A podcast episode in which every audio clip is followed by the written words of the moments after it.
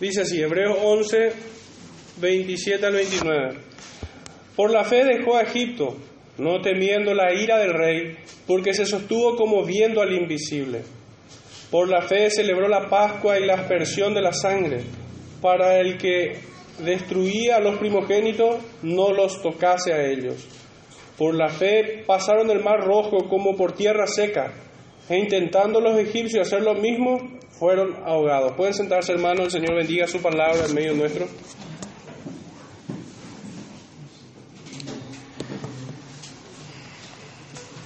Y bueno, hoy me tomé de vuelta el desafío de hacer una introducción basado en un, en un hecho histórico, pero recurriendo a otro, a otro libro. Este libro se llama El mártir de las catacumbas. Y la cita que quisiera leerles es un poquitito extensa, pero creo que bien vale la pena hacerlo. Dice así esta cita en la página 117 en adelante. Había un niño prisionero que estaba en Roma. Y así continúa la lectura diciendo, esto es resumiendo un poco el contexto, la palidez de su rostro contrastaba con su porte erguido y firme, la extraordinaria inteligencia que le había caracterizado siempre no le abandonó en estos momentos solemnes. Sus ágiles miradas captaban todos los detalles de ese escenario. Sabía bien la inexorable condena que pendía inminentemente sobre él. Y con todo, ni siquiera la menor traza de temor o indecisión pesaba sobre él. Ya sabía que el único vínculo que le había unido a la tierra había partido las primeras horas de aquella mañana le habían saludado con la noticia de que su madre había sido llamada arriba. Le había sido transmitida por una persona que entendía que le fortalecería en su resolución. Ese mensajero había sido Marcelo. La benevolencia bastante arriesgada de Lúculo le había hecho posible esa entrevista. El pensamiento había sido acertado. Mientras su madre vivía, el pensar en ella podía haber debilitado su resolución, mas ahora, liberada ella de las catacumbas y con Cristo, él estaba animado del más vivo anhelo de partir también. En su fe sencillísima creía que la muerte se uniría, en la muerte se uniría en el instante a su bien amada madre. Animado de este sentir, esperaba ávidamente el interrogatorio. ¿Quién eres tú? Marcos Servilio Polio. ¿Qué edad tienes? Trece años. Ante la mera mención de su nombre, un murmullo de compasión se difundió entre la asamblea, pues ese nombre era muy conocido en Roma. Se te acusa del delito de ser cristiano. ¿Tú qué dices? Excelencia, yo no soy responsable de ningún delito, dijo el niño. Yo soy cristiano y me complace íntimamente poder confesarlo delante de los hombres. Es lo mismo que suelen decir todos ellos, dijo indiferentemente uno de los jueces. Todos ellos tienen la misma fórmula. ¿Sabes tú cuál es la naturaleza de tu crimen? Yo no he cometido ningún crimen, dijo otra vez Polio. Mi fe me enseña a temer solamente al Dios vivo y a honrar al emperador. Todas las leyes justas siempre las he obedecido. No soy pues ningún traidor. Ser cristiano es ser traidor. Cristiano lo soy, pero traidor no. La ley del Estado te prohíbe ser cristiano bajo pena de muerte, pues si tú eres cristiano debe morir. Yo soy cristiano, repitió firmemente. Entonces debe morir. Amén. Así sea, respondió el niño. Pero muchacho, ¿sabes tú lo que es sufrir la muerte? De la muerte, ah, he visto demasiado la muerte durante los pocos últimos meses. Y siempre he estado a la expectativa del momento en que pueda ofrecer mi vida por mi Señor resucitado, cuando mi turno llegase. Muchacho, tú eres muy pequeño. Nosotros te compadecemos por tu tierna edad y falta de experiencia. Has sido instruido especialmente y en forma tan peculiar que apenas puedes ser responsable de esta tu temeraria locura. Por todas estas consideraciones queremos hacerte concesiones. Esta religión que te ciega neciamente en una necedad, ¿tú crees que un pobre judío que fuera crucificado hace 200 años es Dios? ¿Hay por ventura algo más absurdo que esto? Nuestra religión es la religión del Estado. Tiene en sí lo suficiente para satisfacer las mentes de los menores y de los adultos, de los ignorantes y de los sabios. Deja pues esa necia superstición y vuelve a la religión más sabia y más antigua. Responde el niño, yo no puedo. Tú eres el último de una familia noble. El Estado reconoce la dignidad y la nobleza de los servili. Tus antepasados disfrutaron de pompa, de riqueza y de poder. Tú ahora eres un mozuelo pobre y miserable y prisionero. Sé pues sabio, Polio, piensa en la gloria de tus antecesores y arroja a un lado el miserable obstáculo que te está segregando de toda la ilustrísima fama de ellos. Yo no puedo. Has vivido como un reprobado miserable. El mendigo más pobre de Roma lo pasa mucho mejor que tú. Su alimento lo tiene con menos afanes y menos humillación. Su refugio se halla a la luz y al aire del día. Y sobre todo, Él siempre está seguro, su vida es propia de Él, no tiene necesidad de vivir en permanente temor de la, justicia de Roma, pero tú has tenido que arrastrar una vida la más miserable, siempre en necesidad apremiante, en peligro de las tinieblas. ¿Qué pues te ha dado tu ponderada religión? ¿Qué ha hecho por ti aquel judío deificado? Nada. Y peor que nada, Vuélvete pues de en pos de este engañador.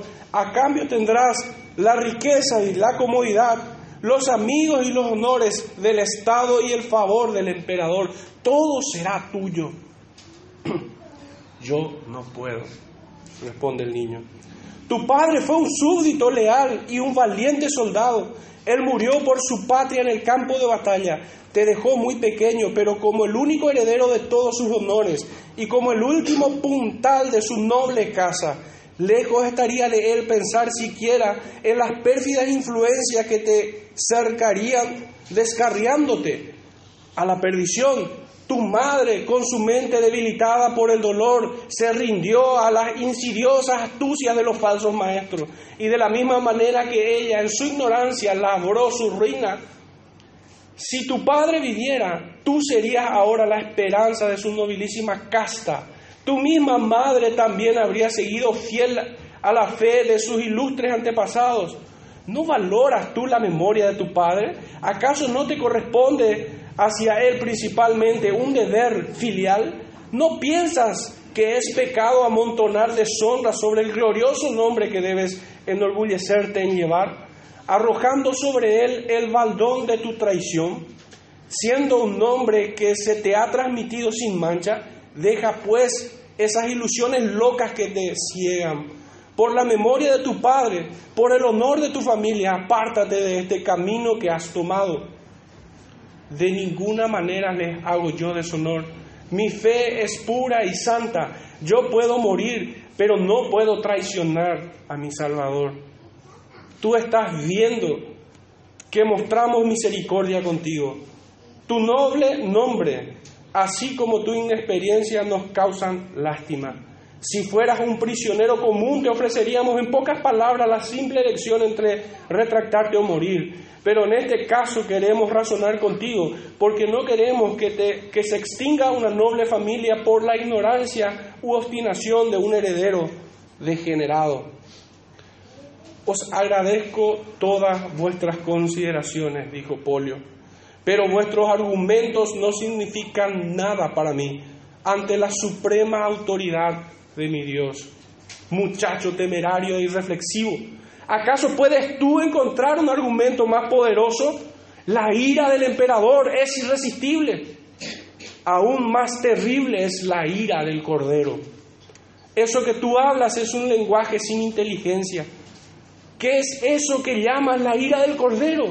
¿Por qué no piensas en lo que es inminente sobre ti? Mis hermanos y mis amigos ya han soportado todo lo que vosotros podéis hacer al cuerpo, y yo confío que me sostendrá igual fortaleza. Pero ¿puedes tú soportar los terrores de la arena? Yo cuento con la fortaleza del que venció la muerte. Puedes enfrentarte con los leones y tigres salvajes que se precipitarán contra ti. Aquel en quien yo confío no me abandona en el momento que lo necesito. Tú estás muy confiado. Precisamente confío en que me amó a tal extremo que se entregó a sí mismo por mí. Pero ¿no has pensado en la muerte por el fuego? ¿Estás listo para hacer frente a la muerte las llamas de la pira? Ah, sí, debo sufrirla. No me estremece. En lo peor de ellas cuento con mi Dios y luego por siempre estaré con Él. Estás poseído del fanatismo y de la superstición. No sabes tú qué es en realidad lo que te espera. Es pues muy fácil hacer frente a las amenazas, es fácil pronunciar palabras y hacer alarde de valor, pero ¿qué será de ti cuando te veas frente a la terrible realidad? Pues miraré hacia aquel que nunca abandona a los suyos en la hora de la prueba. Él no ha hecho nada por ti hasta este momento. Él ha hecho todo por mí. Él dio su propia vida para que yo viva. Por Él yo tengo una vida que es más noble y que es eterna y que no se puede comparar con los que vosotros me quitáis. Eso no es sino un sueño tuyo. ¿Cómo es posible que un judío miserable pueda hacer esto? Él es en, realidad la plenitud de la divinidad, Dios manifestado en carne. Él sufrió la muerte del cuerpo para que nosotros recibamos vida para el alma. Pero nada puede abrirte los ojos. No te basta que hasta ahora esa loca creencia no te ha traído nada más que miseria y dolor. Vas a insistir en tu creencia ahora que ves que la muerte te es inevitable ¿no vas a volverte de tus errores? El mismo me da fortaleza para vencer a la muerte, no le temo.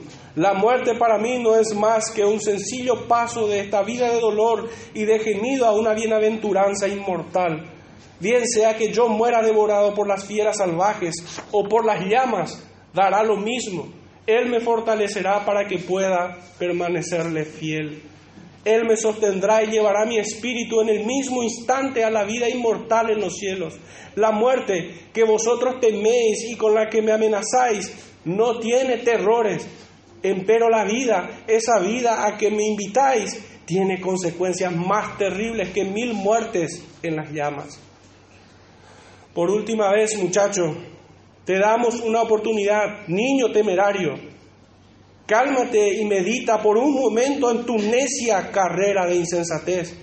Prescinde por un instante de los dementes consejos de tus fanáticos maestros. Reflexiona en todo lo que se te ha dicho. Tienes todavía a tu disposición la vida, una vida llena de gozo y de placer, una vida rica en toda bendición, el honor, los amigos, la riqueza y el poder. Todo es tuyo. Un hombre noble y las posesiones de tu familia te están esperando. Todo eso es tuyo por herencia. Hoy para ganar estas cosas tú no tienes que hacer nada, sino tomar esta copa y derramar su contenido en aquel altar. Tómalo, hijo. Es el acto más sencillo, el que se te pide que hagas. Resuélvete y ejecútalo. Salva tu vida. Sálvate a ti mismo de esa muerte angustiosa.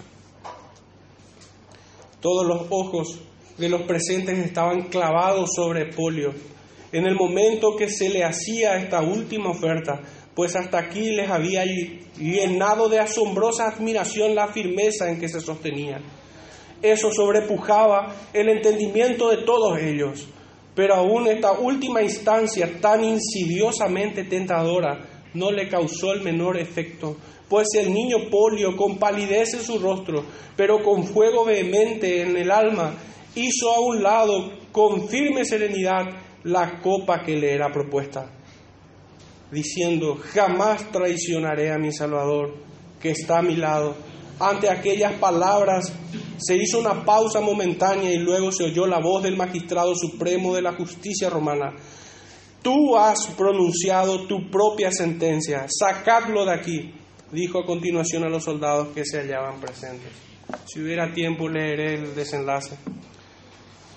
Pero hasta aquí podemos ver a una fe vencedora, inquebrantable, una fe firme que sostuvo a un niño de 13 años delante de jueces y soldados romanos. Ante la peor amenaza que pudiera recibir, no era solamente una muerte, era una muerte atroz la que hacía empezar sobre este niño. No teniendo ventaja en su alma con estas amenazas, le ofrecieron todo lo que el imperio pudiera ofrecer, honra, gloria, bienes, lujos, y tampoco consiguieron.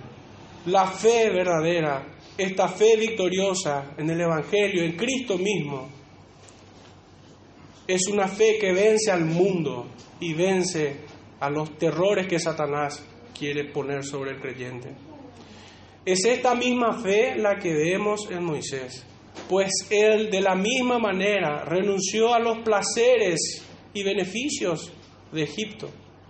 Renunció el ser hecho hijo de la hija de Faraón. Renunció no solo a una ciudadanía de un gran imperio, renunció a ser parte de la familia real de Egipto. Y prefirió ser maltratado con el pueblo de Dios prefirió los vituperios de Cristo a los placeres temporales del pecado. Polio, así como Moisés, tuvieron la misma fe y ambos tuvieron las mismas luchas. No debe extrañar que aún en este tiempo el creyente deba luchar contra estas dos amenazas. Los terrores que Satanás infunde y también lo que el mundo ofrece en sus vanidades. Ambas cosas son tentaciones terribles, pero el creyente vence hasta el final, supera estas pruebas. Bueno, en esta mañana brevemente trataré de, poner un poco lo que, lo que nos dice el texto del versículo 27 al 29, en tres puntos. El primero de ellos es que Moisés Así como todo hijo de Dios, tomémosle a Él como un hijo de Dios. Si bien en su momento Él es el, fue el libertador de Israel, un tipo de Cristo. El primer punto es del temor a una robusta fe. Es el primer punto que nos ocupa. El segundo es perseverando en la palabra. Y el tercero es fortaleciendo a otros. Este sermón tiene por nombre una fe victoriosa. Decía nuestro versículo 27, por la fe dejó a Egipto, no temiendo la ira del rey, porque se sostuvo como viendo al invisible. Moisés había dejado, Egipto dos veces. La primera vez fue después de haber matado al egipcio. este cuadro bíblico pueden tomarlo nota si quieren, pero está en Éxodo 2, 14 al 15. Pero en aquella ocasión Moisés tuvo miedo y huyó, delante de Faraón. Por lo que esta cita de Hebreos 10, 27 nos está enfocando en ese momento, en la primera vez que él eh, sale de Egipto, sino en la segunda. Pero ya no salió solo, pues no vino solo. Salió con todo el pueblo, con todos aquellos que creyeron a la promesa que Dios los libraría. En esta segunda vez él salió sin temor, enfrentando a Faraón y a todo su imperio. Dios prosperó esta obra, pero en ese tiempo, entre la primera salida y la segunda, antes que venga de vuelta Moisés a libertar a ese pueblo, después de 400 años, pasaron 40 años en la vida de Moisés y ahí ocurrieron cosas. Podemos ir brevemente al libro de los Hechos, capítulo 7, versículo 29 al 34, donde leemos. Al oír esta palabra, Moisés huyó y vivió como extranjero en tierra de Madián, donde engendró dos hijos. Pasados 40 años, un ángel se le apareció en el desierto del monte Sinaí en la llama de fuego de una zarza. Entonces Moisés, mirando, se maravilló de la visión y acercándose para observar, vino a él la voz del Señor. Yo soy el Dios de tu padre, el Dios de Abraham, el Dios de Isaac, el Dios de Jacob. Y Moisés, temblando, no se atrevía a mirar. Y le dijo el Señor, quita el calzado de tus pies, porque el lugar en que estás es tierra santa. Ciertamente he visto la aflicción de mi pueblo que está en Egipto, y he oído su gemido y he descendido para librarlos. Ahora pues, ven, te enviaré a Egipto. Hagamos un repaso general de todo esto, de toda esta historia. Empezamos en este punto, en la segunda vez que Moisés saldría de Egipto. Esta historia comienza en realidad con la fe de sus valientes padres. Luego el escritor nos dice que Moisés rehusó llamarse hijo de la hija de Faraón, luego escogió ser maltratado con el pueblo de Dios que gozar de los deleites temporales del pecado, y luego tuvo por mayores riquezas el vituperio de Cristo que los tesoros de Egipto. Podemos resumir todo este peregrinaje de Moisés en tres estadios de su vida. La primera de ellas se identifica como hijo de Dios renunciando a la familia real. Es el primer estadio en que nosotros podemos observarle a Moisés en su fe. El segundo es en su madurez en medio de los padecimientos, porque de estar en palacio real a, a vivir en el desierto es una cosa muy distinta. Y el tercer estadio de la vida de Abraham es la de una fe que venció al mundo y a Satanás. En este punto del relato de Hebreos, el escritor nos muestra a un Moisés que había pasado del temor a una fe robusta. Recordemos que la primera vez que huyó, él huyó temiendo la ira del rey, pero en esta segunda cambió totalmente. Dios había moldeado su corazón Dios le había instruido por medio de su palabra. Le había hecho pasar por situaciones difíciles. Este es el peregrinaje de un creyente, muchas veces difíciles. Señala que por la fe dejó Egipto. Esto es la segunda vez y no la primera, pues a renglón seguido nos dice que no temiendo la ira del rey, esto entonces está enmarcado en el tiempo en que Moisés se enfrenta a Faraón en el poder del Dios Todopoderoso, trayendo las plagas sobre Egipto. Superó todos sus temores porque se sostuvo en Dios como viendo al invisible. Este maravilloso cambio ocurrió en Moisés por el ejercicio de su fe en Dios, que obra por el amor y que se manifiesta por la obediencia sincera. Pasaron 40 años de su peregrinaje y fue llamado por Dios en medio de una zarza ardiente. Esto pueden tomar nota en Éxodo 3:10, fortaleciéndose en sus palabras. Esto avanza en el, el versículo, el mismo texto, mismo capítulo, Éxodo 3, versículo 17 al 22. Esto sí me quiero tomar un tiempito para leer. Y he dicho, yo os sacaré de la aflicción de Egipto a la tierra del cananeo, del eteo, del amorreo, del fereceo, del jebeo y del jebuseo, a una tierra que fluye leche y miel. Y oirán tu voz e irás tú y los ancianos de Israel al rey de Egipto y les diréis, Jehová, el Dios de los hebreos, nos ha encontrado. Por tanto, nosotros iremos ahora camino de tres días por el desierto para que ofrezcamos sacrificios a Jehová nuestro Dios. Mas yo sé que el rey de Egipto no os dejará ir sino por mano fuerte. Pero yo extenderé mi mano y él iré a Egipto con todas mis maravillas que haré en él, y entonces os dejará ir. Y yo daré a este pueblo gracia en los ojos de los egipcios, para que cuando salgáis no vayáis con las manos vacías, sino que pedirá cada mujer a su vecina y a su huéspeda alhajas de plata, alhajas de oro y vestidos, los cuales pondréis sobre vuestros hijos y vuestras hijas, y despojaréis a Egipto. Esta era la promesa que el Señor le había hecho a Moisés y había fortalecido el corazón de su siervo en este momento. El Señor hizo milagros en ese momento. Y notablemente estos milagros eran, por un lado, era el poder de Dios que libertaba a su pueblo, pero por otro lado, estos milagros eran la justicia inapelable de Dios sobre un pueblo incircunciso, sobre un pueblo que resistía a la voluntad de Dios.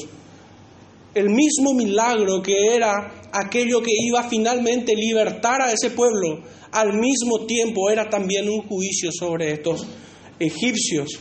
Después de esto Moisés enfrentó a, Faraón sin temor, sabiendo que Dios lucharía por él. En el capítulo 14 del mismo texto de Éxodo, versículos 13 y 14, 14 al 17 mejor dicho. Éxodo 14, 13 al 14. Dice así, y Moisés dijo al pueblo, no temáis Estad firmes y ved la salvación que Jehová hará hoy con vosotros, porque los egipcios que hoy habéis visto, nunca más para siempre lo veréis. Jehová peleará por vosotros y vosotros estaréis tranquilos. Estas son las palabras de Moisés, de un Moisés que venció al temor por medio de la fe, de un Moisés que pasó del temor a una fe robusta, confiando plenamente en Dios. Moisés no confiaba en sí mismo. Moisés no confiaba en sus fuerzas. Si él confiaba en sus capacidades, se hubiera quedado en Egipto. Pues él era miembro de la familia real. ¿Cuánta influencia pudiera tener ahí?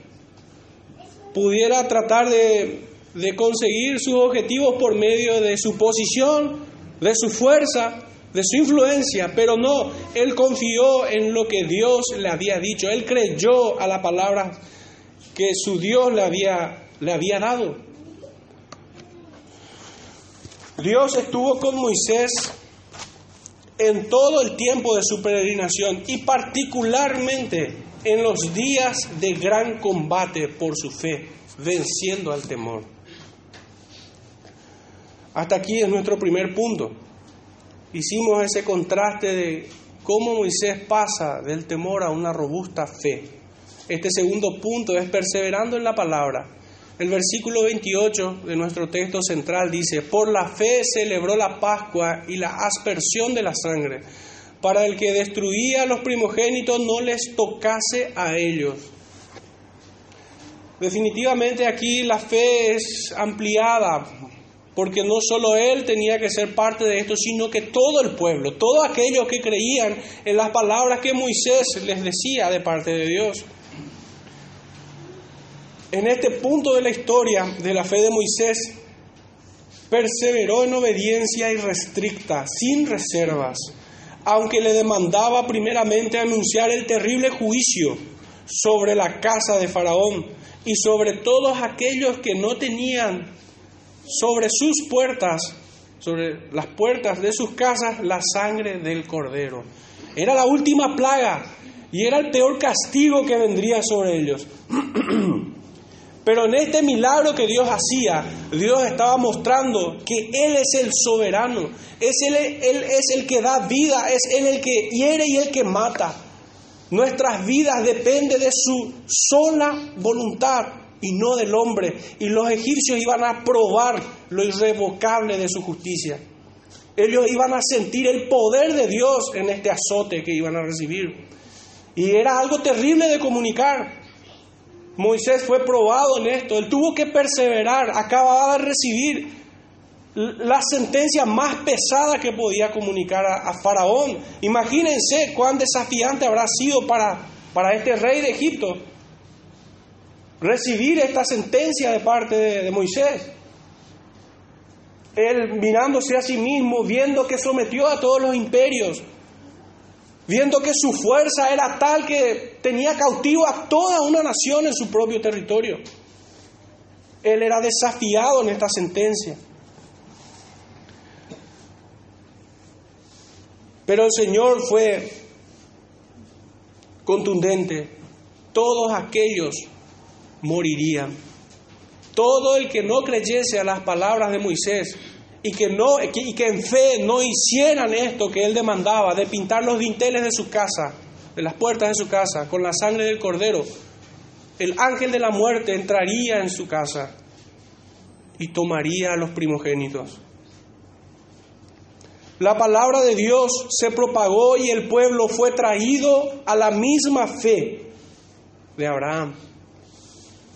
Esto fue una experiencia absolutamente espiritual. Dios empoderó a Moisés como libertador de su pueblo. Lo hizo por medios espirituales. Finalmente fue la sangre del Cordero Pascual en sus puertas que los protegió del juicio de Dios y los libertó de la esclavitud en tierra extranjera. Moisés como libertador y la sangre del cordero sacrificado son tipos de Cristo, sombra de, de, la verdadera sustancia.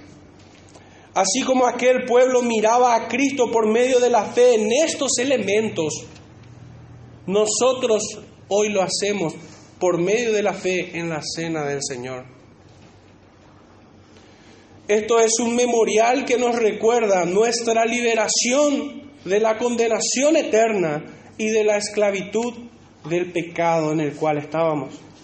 Esta Pascua no era otra cosa que el justo juicio sobre los rebeldes y desobedientes. Y al mismo tiempo era el perdón de los pecados de aquellos creyentes. Y esta es la condenación. El que cree será salvo, pero el que no cree ya ha sido condenado. Es este mismo evangelio el que allí salvaba y juzgaba al mismo tiempo.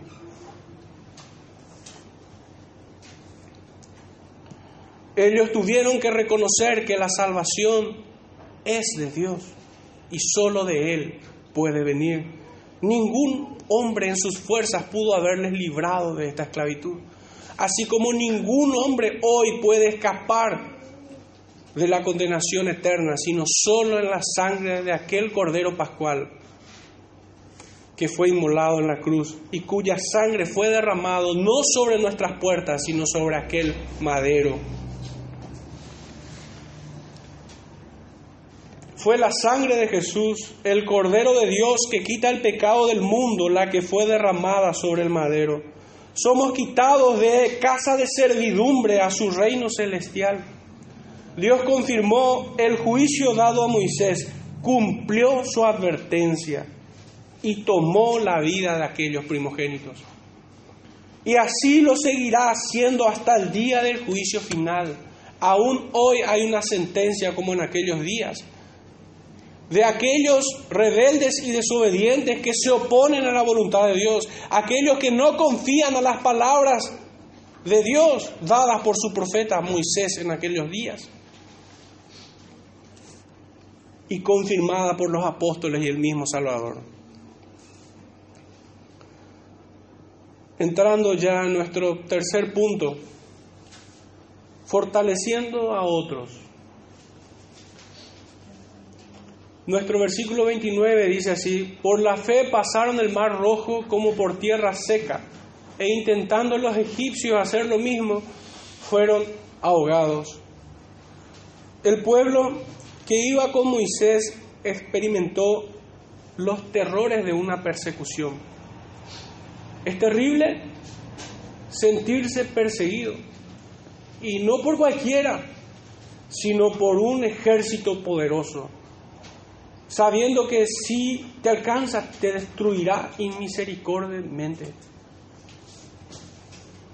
No existe mejor descripción en el Nuevo Testamento que es como el león rugiente buscando a quien devorar.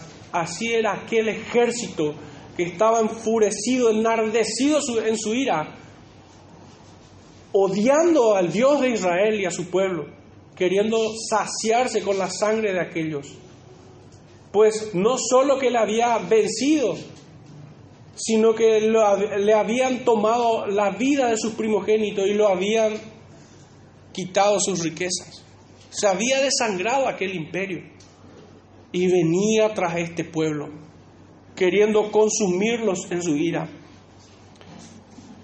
En el capítulo 14 de Éxodo, versículo 10 en adelante, dice así, para entender un poco lo que padecieron estos hombres, Moisés con su pueblo. Y cuando Faraón se hubo acercado, los hijos de Israel alzaron sus ojos y he aquí que los egipcios venían tras ellos. Por lo que los hijos de Israel temieron en gran manera y clamaron a Jehová. Y dijeron a Moisés, ¿no había sepulcros en Egipto que nos ha sacado para que muramos en el desierto? ¿Por qué has hecho así con nosotros que nos has sacado de Egipto? ¿No es esto lo que te hablamos en Egipto diciendo, déjanos servir a egipcios? Porque mejor nos fuera servir a los egipcios que morir nosotros en el desierto. Y Moisés dijo al pueblo, no temáis, estad firmes. Este pueblo había temido, recordemos a Moisés cuando escapaba la primera vez de Egipto, huía con los mismos terrores, y este pueblo debía ser fortalecido en la fe también. Esta era la primera prueba que ellos estaban atravesando, donde ponían en riesgo sus propias vidas, porque de seguro morirían si les alcanzaba el ejército de Egipto, de Faraón. Estos hombres experimentaron los terrores de una persecución, así como hemos visto en la vida de Polio, 200 años después del tiempo de los apóstoles. El imperio romano exponía las vidas de nuestros hermanos en aquel coliseo. Y no se saciaban con una muerte tras otra.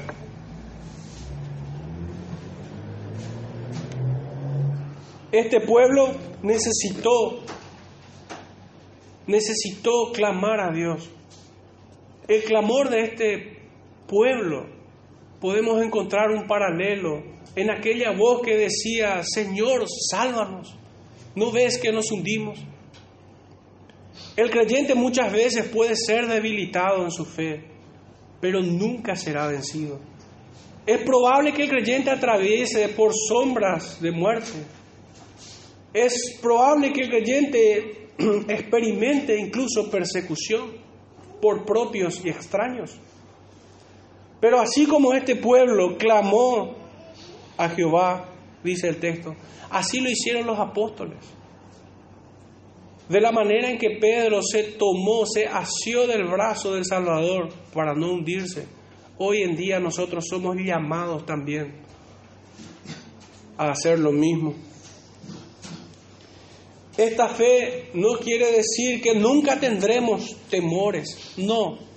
Lo que esto nos dice es que venceremos por la fe a los terrores. No hemos de ser abandonados en nuestra miseria en este mundo. Moisés habló por Dios al corazón de ellos y fueron salvados cruzando en seco por medio de la fe. Pero Faraón fue terriblemente castigado por su incredulidad. Hoy sigue estando el camino que nos lleva a la salvación el camino que nos hace cruzar a la otra orilla sigue abierto, pero pocos son las que, los que la hallan.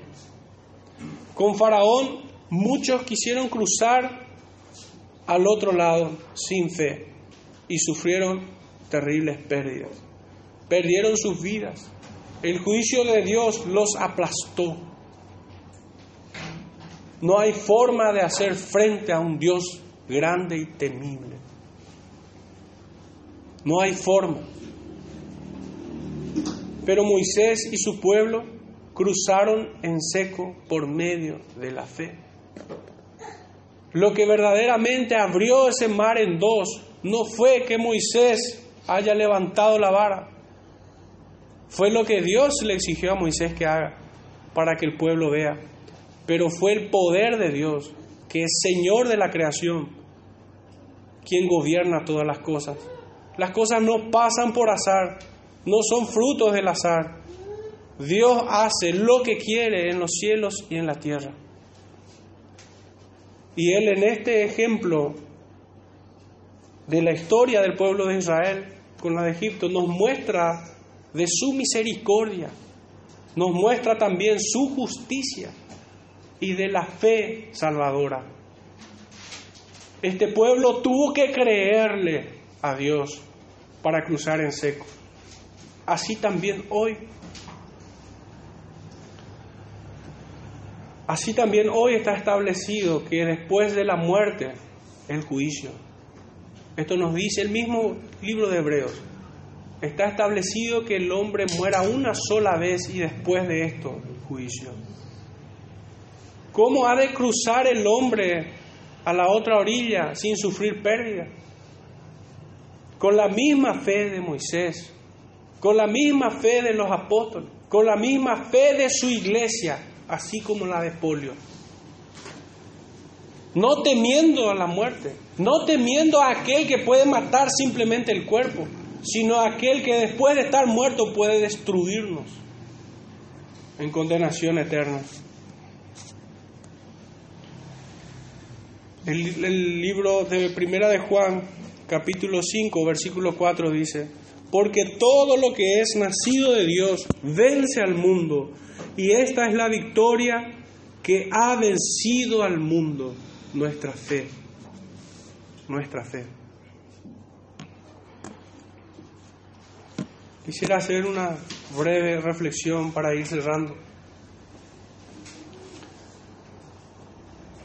Es tremendo lo que Dios hace en sus hijos por medio de la fe. Si miramos a Moisés, es impresionante que haya experimentado el poder de Dios al dividir el mar. El haber celebrado aquella Pascua. Enfrentado la ira de Faraón. Es impresionante esto. Es impresionante aún, y más todavía en nuestros tiempos, donde los placeres nos acarician todo el día, todo el tiempo de nuestra existencia. Los deleites se ofrecen a nosotros desde que abrimos los ojos. Es más impresionante aún que Él haya despreciado los tesoros del mundo por el vituperio de Cristo.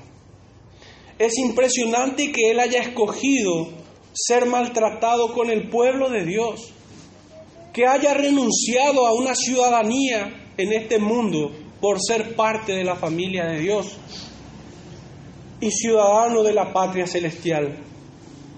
Pero hermanos, debemos recordar que todo esto comenzó con la fe de sus padres, con la cual lo protegieron del maligno. Ellos enseñaron a Moisés a amar y a temer al Dios vivo. Y cuando, digamos, él fue parte del mundo secular, estando, siendo instruido en la sabiduría de, de, Egipto, él prefirió amar a Dios. Y así como Pablo, todo lo tuvo por basura. La vida de Moisés, en un sentido podemos decir que es el fruto de la fe de sus padres, que confiadamente desde que el tiempo que nació preservaron su vida por medio de la fe. El haber hecho una canasta de papiros y haberla puesto en, en las aguas es un acto de fe. ¿Quién pudiera creer que un niño viviría? ¿Quién pudiera creer que la hija de Faraón estaría interesada en tomar a un niño hebreo?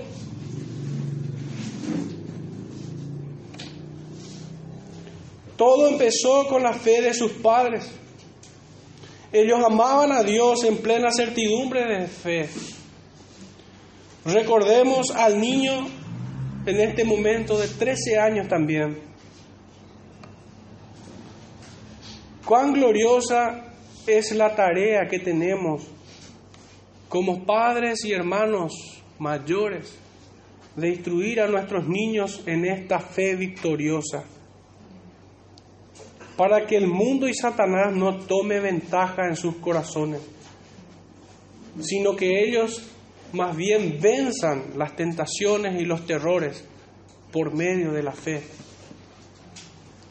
El compromiso que hoy tenemos es grande. Dios es glorificado en la familia. Dios es glorificado en la instrucción de los niños. Y quisiera cerrar, creo que tengo un cinco minutos, quisiera cerrar esta, esta historia. Dice así, la sentencia de Polio fue sumarísima e irrevocable. Al día siguiente hubo espectáculo en el Coliseo, lleno hasta los asientos del tope con la multitud de romanos sedientos de sangre humana. Fue un despliegue de la misma sucesión de horrores repugnantes que, que anteriormente se ha descrito. Nuevamente los gladiadores pelearon y se mataron unos a otros, individualmente y en masa, una variedad de formas de combate se conocía en la arena, y de ellas las que más sufrimiento mortal infringían hallaban el mayor favor de los asistentes. Otra vez presentaron las escenas interminables de derramamiento de sangre y de agonía. Los feroces campeones del día recibieron las efímeras felicitaciones de los veleidosos espectadores. De nuevo el hombre peleó contra el hombre, o libró aún más feroces combates contra el tigre. Se repitió la escena del gladiador herido que miraba las, lastimero implorando misericordia, no viendo otro signo sino que el de la muerte. Los pulgares de los crueles espectadores vueltos hacia abajo. Para saciar los apetitos de la multitud, ahora se demandaba una mayor y más desalmada matanza, pues por aquel día no tenían atracción el mirar combates entre hombres cotejados. Pero ya se había, ya se sabía que los cristianos habían sido reservados para cerrar el espectáculo. Y la aparición de ellos se esperaba y se imponía impacientemente. Lúculo estaba entre los guardas cerca del escaño del emperador, mas su semblante de alegre que era, se había tornado pensativo. Mucho más arriba, en los asientos detrás de él, había un rostro severo y palidísimo que sobresalía entre todos por la mirada concentrada que tenía hacia la arena. Ese rostro era, era preso de una expresión de ansiedad tan profunda que, había, que hacía notable contraste con todos los que se encontraban reunidos en tan vasta asamblea de pronto se oyó, se oyó el sonido del bronco rechinar de las rejas y se vio saltar el primer tigre a la arena.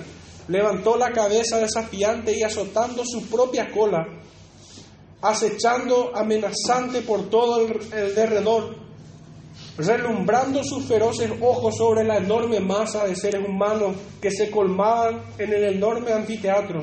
No tardó en oírse un murmullo un muchacho fue arrojado a la arena. De rostro pálido y con textura ligera, desnutrido en extremo, era nada ante la mole de bestia furiosa. Y en son de escarnio se le había vestido como gladiador. Y sin embargo, a pesar de su tierna infancia y debilidad, no había nada en su rostro ni en su actitud que revelara el menor asomo de miedo. Revelaba posesión de sí mismo en su mirada apacible avanzó hacia adelante serenamente hasta el centro de la arena y allí, a la vista de todos, elevó sus manos juntas, levantando su mirada al cielo y habló a su Dios. Mientras tanto, el tigre seguía amenazante y desplazándose como al entrar. Había visto al niño, pero no le había hecho afecto alguno. Seguía levantando sus miradas de sus ojos sanguinarios hacia las enormes murallas y de vez en cuando lanzaba salvajes rugidos. El hombre de rostro severo y triste miraba absorto como si toda su alma acompañara esa mirada. El tigre, por su parte, no parecía mostrar el menor deseo de atacar al muchacho cristiano que seguía orando. La multitud ya se tornó impaciente. Surgieron murmullos y exclamaciones, gritos, y con la intención de enfurecer a la fiera para que atacara a su víctima. Pero ahora, de medio del tumulto, surgió el sonido de una voz profunda y terrible ¿Hasta cuándo, Señor, santo y verdadero, no juzgas y vengas nuestra sangre en los que moran en la tierra? Siguió un silencio profundo y aterrorizado. Cada uno de los espectadores miraba al que estaba a su lado, pero el silencio fue interrumpido por la misma voz que repitió con énfasis admonitivo. He aquí que viene con las nubes y todo ojo lo verá y lo que les traspasaron, y todos los linajes de la tierra harán lamentación por él. Sí, amén. Justo eres tú, oh Señor, el que eres y el que eras, es santo porque has juzgado estas cosas, por cuanto derramaron la sangre de los santos y de los profetas. Ciertamente, Señor Dios Todopoderoso, tus juicios son verdaderos y justos. Pero ahora los murmullos y los gritos y clamores cundieron por todas partes, y no tardó en desaparecer la causa de la perturbación. El tigre estaba furioso. Marcelo, exclamó él, por un momento casi cayó hacia atrás, pero no tardó en recuperarse y se dirigió apresuradamente a la escena del disturbio. Pero ahora se había estallado un murmullo profundo entre el gentío. El tigre que había estado paseándose alrededor del niño una y otra vez, azotándose él mismo con su creciente furia, ahora se había agazapado en preparativos para dar su final zarpazo. El niño se levantó, en su rostro resplandecía una expresión angelical, sus ojos despedían destellos de sublime entusiasmo. Él ya no veía esta arena, ni las murallas gigantescas que le rodeaban, ni tampoco las largas hileras de asientos y las innumerables caras hostiles. Ya no veía los implacables ojos de los crueles espectadores, ni menos la forma gigantesca del salvaje enemigo. Su espíritu ya parecía ingresar victorioso por las puertas de oro a la Nueva Jerusalén, y la gloria inefable del pleno día de los cielos le inundó el rostro de sus fulgores. Madre, ven conmigo. Señor Jesús, recibe mi espíritu. Estas palabras sonaron con toda nitidez y claridad en el oído de aquella multitud. Todos permanecieron en quietud sepulcral y el tigre saltó. Los siguientes momentos no hubo más que una masa que se removía cubierta a a medias por una nube de polvo. La lucha concluyó. El tigre regresó. La arena había sido teñida de rojo y sobre ella yacían los despojos mutilados del real y noble polio. Una vez al amparo del silencio que siguió, se dejó oír un clamor que tenía toda la intensidad de una trompeta que sobrecogió a cada uno de los presentes. ¿Dónde está, oh muerte, tu aguijón? ¿Dónde está, oh sepulcro, tu victoria?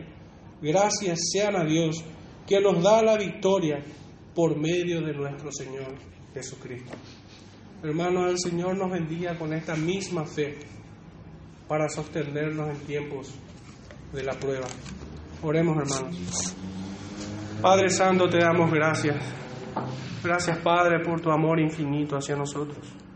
Gracias, Señor, porque nos has salvado de esta condenación eterna y nos has rescatado, Padre, de la esclavitud del pecado. Ayúdanos, Señor, en este tiempo a vivir como es digno, Señor, de ser llamados tus hijos. En el nombre de, de nuestro Señor y Salvador Jesucristo, tu Hijo amado, oramos. Amén.